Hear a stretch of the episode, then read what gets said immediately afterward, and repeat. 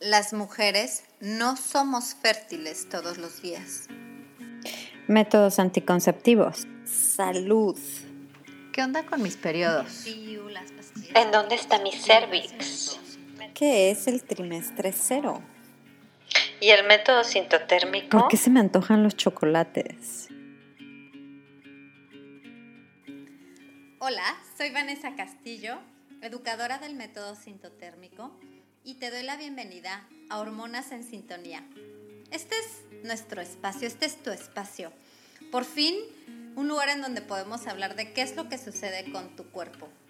Podremos tocar puntos de salud con un perfil holístico y todos los temas relacionados con las hormonas. ¿Estás lista? Comenzamos.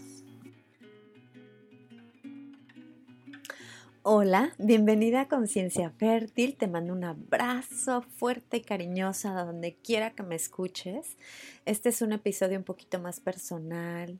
Te lo, te lo dedico a ti que me, que me has escuchado. Bueno, si es la primera vez que me escuchas, también te lo dedico a ti. Pero es un mensaje con mucho amor a todas las personas que me han mandado mensaje, que están en contacto conmigo, ya sea en las redes, que obviamente mis alumnas, que siento un, movimiento muy bonito porque siento que cada vez hay más personas involucradas en su propia fertilidad, más personas que se están conociendo, que me llegan mensajes cuando les hago el, primer mail de contacto y les pregunto sobre su ciclo, sobre su salud, y me contestan tan acertadamente porque me saben decir, mira, mi salud así, usé este método anticonceptivo por tantos años, pero ya deseo tener un, un, control de mi, de mi ciclo, de mi salud, quiero saber qué es lo que está pasando, deseo lograr un embarazo y ahora sí quiero conocerme o deseo evitar un embarazo pero de una forma natural me encanta que ya saben explicarme en qué fase de su ciclo están. Me encanta todo este movimiento que estamos haciendo a nivel Latinoamérica. Un abrazo, un saludo también a otras partes del mundo, a, a todas las personas que me escuchan y que algo les ha servido este podcast. A todas estas personas les dedico este episodio. Yo te cuento que vas a escuchar muchos pajaritos porque estoy aquí en, la terraza de, de, donde vivo y aquí hay muchos, muchas aves. Es un lugar donde de hecho se puedes disfrutar una vista maravillosa porque hay muchas aves. También te cuento que va a ser uno de los últimos episodios que grabe en este hogar porque próximamente me voy a mudar y me tiene muy contenta y emocionada esa mudanza porque ya voy a tener un espacio como un estudio en donde voy a poder eh, decorar a mi gusto, voy a tener muchas vulvas y muchos, voy pintar úteros y no sé qué tanto voy a hacer, pero estoy muy emocionada porque me, me motiva mucho tener un espacio así como todo femenino y, y, y, bueno, y en mi caso que me gusta el rosa, ya saben, ya se imaginarán cómo va a ser ese cuartito. En algún momento les voy a compartir en Facebook. Y el tema que quiero compartirte el día de hoy es un tema que a lo mejor sería mucho mejor si lo hago en video, pero la verdad no le he dedicado mucho tiempo al, al YouTube, aunque tengo mi canal, porque sí es un, un, canal o una vía mucho más absorbente en tiempo. Y si me preguntas a qué le dedico más tiempo en cuestión de conciencia fértil, es a mis alumnas. A mis alumnas es a las que les dedico más tiempo, a las sesiones de seguimiento, a todo el tema de ir em, revisando sus ciclos, sus bitácoras del ciclo, ayudar, ayudarles a mejorar su salud, etc. Así que, si bien no vas, no vas a poder verme y no podemos hacerlo tan didacta como lo podríamos hacer en un video, te quiero dar una guía rápida de qué es lo que pasa con el moco cervical. Así que espero que te sirva mucho. Comparte este episodio con alguien más que le interese saber qué es lo que está pasando con su ciclo, con su signo de, fertilidad, que en este caso es el moco cervical. Y vamos a hablar un poquito de las categorías, si bien no, no será tan fácil hablarlo desde el, desde el audio, lo voy a tratar de hacer pues con mis propias palabras. Disfrútalo y gracias, de verdad, mil gracias por escucharme y por ser parte de este gran movimiento de conciencia. Bueno, te voy a referir de preferencia que escuches y te los voy a poner en las notas del episodio. Em, el primer episodio que se llama El culpable de todo esto, el, método sintotérmico, en donde te cuento a grandes rasgos de qué se trata esto del método sintotérmico, si es que este es el primer episodio para ti también te voy a recomendar que escuches un episodio que se llama El Rey de Reyes, el moco cervical, porque ahí hablamos a, profundidad sobre qué es el moco cervical. El día de hoy no me voy a dedicar mucho a hablar del moco cervical, sino quiero que platiquemos sobre las distintas texturas que va a tener el, moco cervical. Ahora, de acuerdo a la escuela en la cual te estés preparando, hay diferentes escuelas y como ya sabes, la, única vía autodidacta que existe es por medio de una guía, por ejemplo, el libro de Tony Weschler que se llama Taking Charge of Your Fertility. Esa es una guía en, en la cual te está ella dando los parámetros y las claves como las en las cuales vas a clasificar el moco cervical. Mis alumnas y yo seguimos el método Justice. Y el método Justice es un método que, eh, bueno, nace en 1987, está en, en Canadá, y es un método que también tiene su categoría de moco cervical. Y en el caso del método Justice, también se le da muchísima importancia a otro signo que puede ser hermanito del moco cervical, que es la sensación. Porque una cosa es cuando tú piensas moco cervical, muy, muy probablemente te estás imaginando algo así como clara de huevo que se estira, que mm, es transparente o a lo mejor te estás imaginando algo cremosito, etcétera. Pero antes de hablar de las categorías de moco, yo te quiero hablar de las categorías de sensación. La sensación también es un signo de fertilidad, independientemente de lo que veas en el papel. La sensación que puede ser seco, que puede ser húmedo y, o suave y que puede ser lubricativa. La sensación lubricativa también es un signo de fertilidad. Así que ten mucho cuidado en registrar también tu sensación, no nada más lo que ves o lo que puedes tomar entre tus dedos. Y en cuestión de moco cervical, lo que vas a notar, sí, el más característico, el que podemos así como que, ay, ese ya hasta lo hemos visto en imágenes en, las redes sociales, que por cierto está censurado por Facebook y por Instagram, que alguien, por ejemplo, una cuenta que quiera subir la imagen de un moco, de moco cervical, lo van a censurar Así que si, llegas a ver alguna campaña, te voy a poner en, el, en las notas del episodio una campaña que hizo Jessie de Fertility Charting. Esas campañas son muy buenas apoyarlas porque estamos hablando de, asuntos didácticos, o sea, el moco cervical no tiene nada que ver con estimulación sexual. Y eso es algo que espero que ya sepas para estas alturas y si no te lo recuerdo. La estimulación sexual que sí puede causar un, líquido o un flujo, que es el flujo por excitación, no tiene nada que ver con el moco cervical. El moco cervical viene producido por unas glándulas y estas glándulas se, se, ven estimuladas por la producción de estrógeno.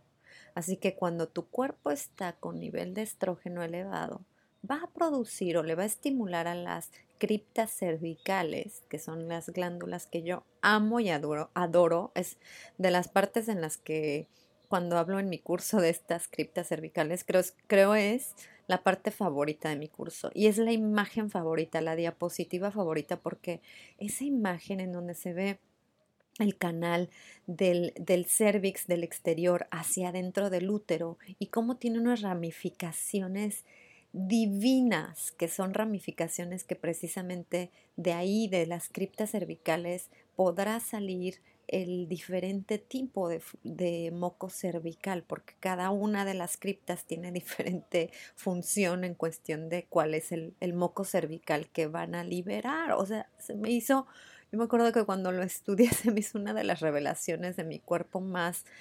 preciosas que jamás alguien me haya contado. Y lo descubrí muy tarde, pero me hubiera encantado conocer estas maravillas de mi cuerpo desde antes.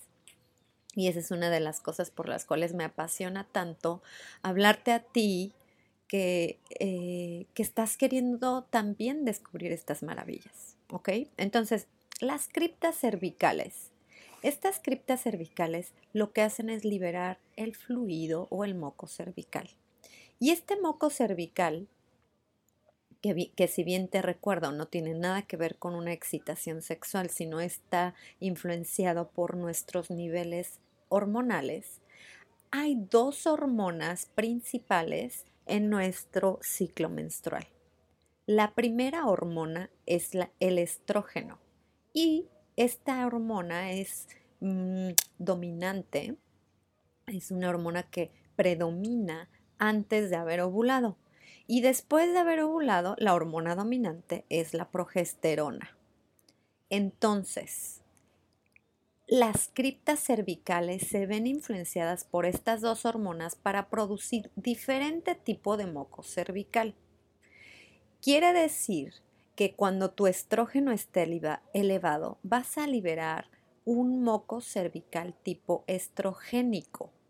Y cuando ya hayas ovulado y tengas la progesterona como la hormona dominante, tu moco cervical va a ser un moco cervical gestagénico, o sea, viene de la palabra progesterona. Y la, la mayor diferencia entre uno y otro es que uno se siente en la vulva y el otro no. Uno lo puedes tocar, el otro ya no se toca porque la función del moco gestagénico, que es el tipo G, es formar un tapón. Y este tapón se forma porque una de las principales funciones de el cuerpo, si el caso fuera que ya tuviste un óvulo fecundado, que es su, mayor eh, propósito, es proteger ese óvulo fecundado. ¿Y cómo se protege ese óvulo fecundado? Bueno, precisamente evitando que lleguen cualquier material ajeno o que pueda dañar a este óvulo que ya está eh, llegando o por llegar a tu útero o a tu endometrio. Entonces, una de las formas de protección, eh, entre ellas, por ejemplo, es la que se sube la temperatura basal, pero la otra forma es gracias a que se hace un tapón, un tapón literal en la entrada de en el cervix. Esto es el moco gestagénico y ya no se siente en la vulva, ni se ve en el papel, ni se puede tocar entre los dedos. Es un taponcito.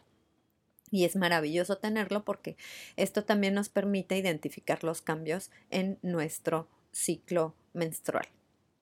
Pero el tipo de moco cervical, que es el estrogénico, que principalmente lo vas a notar cuando estás el estrógeno está más elevado, ahí es en donde empiezan los cambios y que empezamos a verlos también en nuestro ciclo. Este moco tiene mil formas, colores, texturas y sabores y es realmente algo que se aprende con la práctica y que yo te podría decir, mira, el moco es de esta textura y se estira hasta tantos centímetros, pero en realidad, aunque sí hay algunos que son así, habrá otros que no lo sean. Quiere decir que hay muchas categorías. Lo que tienes que saber es que si estás en la etapa preovulatoria, todo, y lo voy a decir bien claro, todo moco cervical no importa si se estira mucho o poquito, si es claro, transparente o blanco, todo moco cervical es potencialmente fértil. Esta idea, y hemos visto mis colegas educadoras y yo, algunas imágenes en Instagram. Y aquí es en donde te voy a invitar a la reflexión. ¿Es acaso el Instagram una plataforma como para dejarle la responsabilidad de evitar o lograr un embarazo? ¿Se te hace correcto algo tan importante como tu fertilidad aprenderlo en Instagram o en Facebook? ¿Bajo, bajo cuál responsabilidad? ¿Quién es la persona que se está haciendo responsable de esta educación tuya en Instagram? Y cuáles son sus licencias. Entonces, a nosotras nos preocupa mucho, te voy a decir que sí estamos preocupadas de que estamos viendo imágenes o, o posts o, publicaciones en las redes que precisamente no están dando la información correcta. Y esta información correcta, ¿cómo la vas a obtener? Obténla, por favor, con una educadora certificada del método. Y entonces, para, para dejar bien claro, cuando llegues a ver una imagen, te lo voy a poner, pero con palabras así claritas.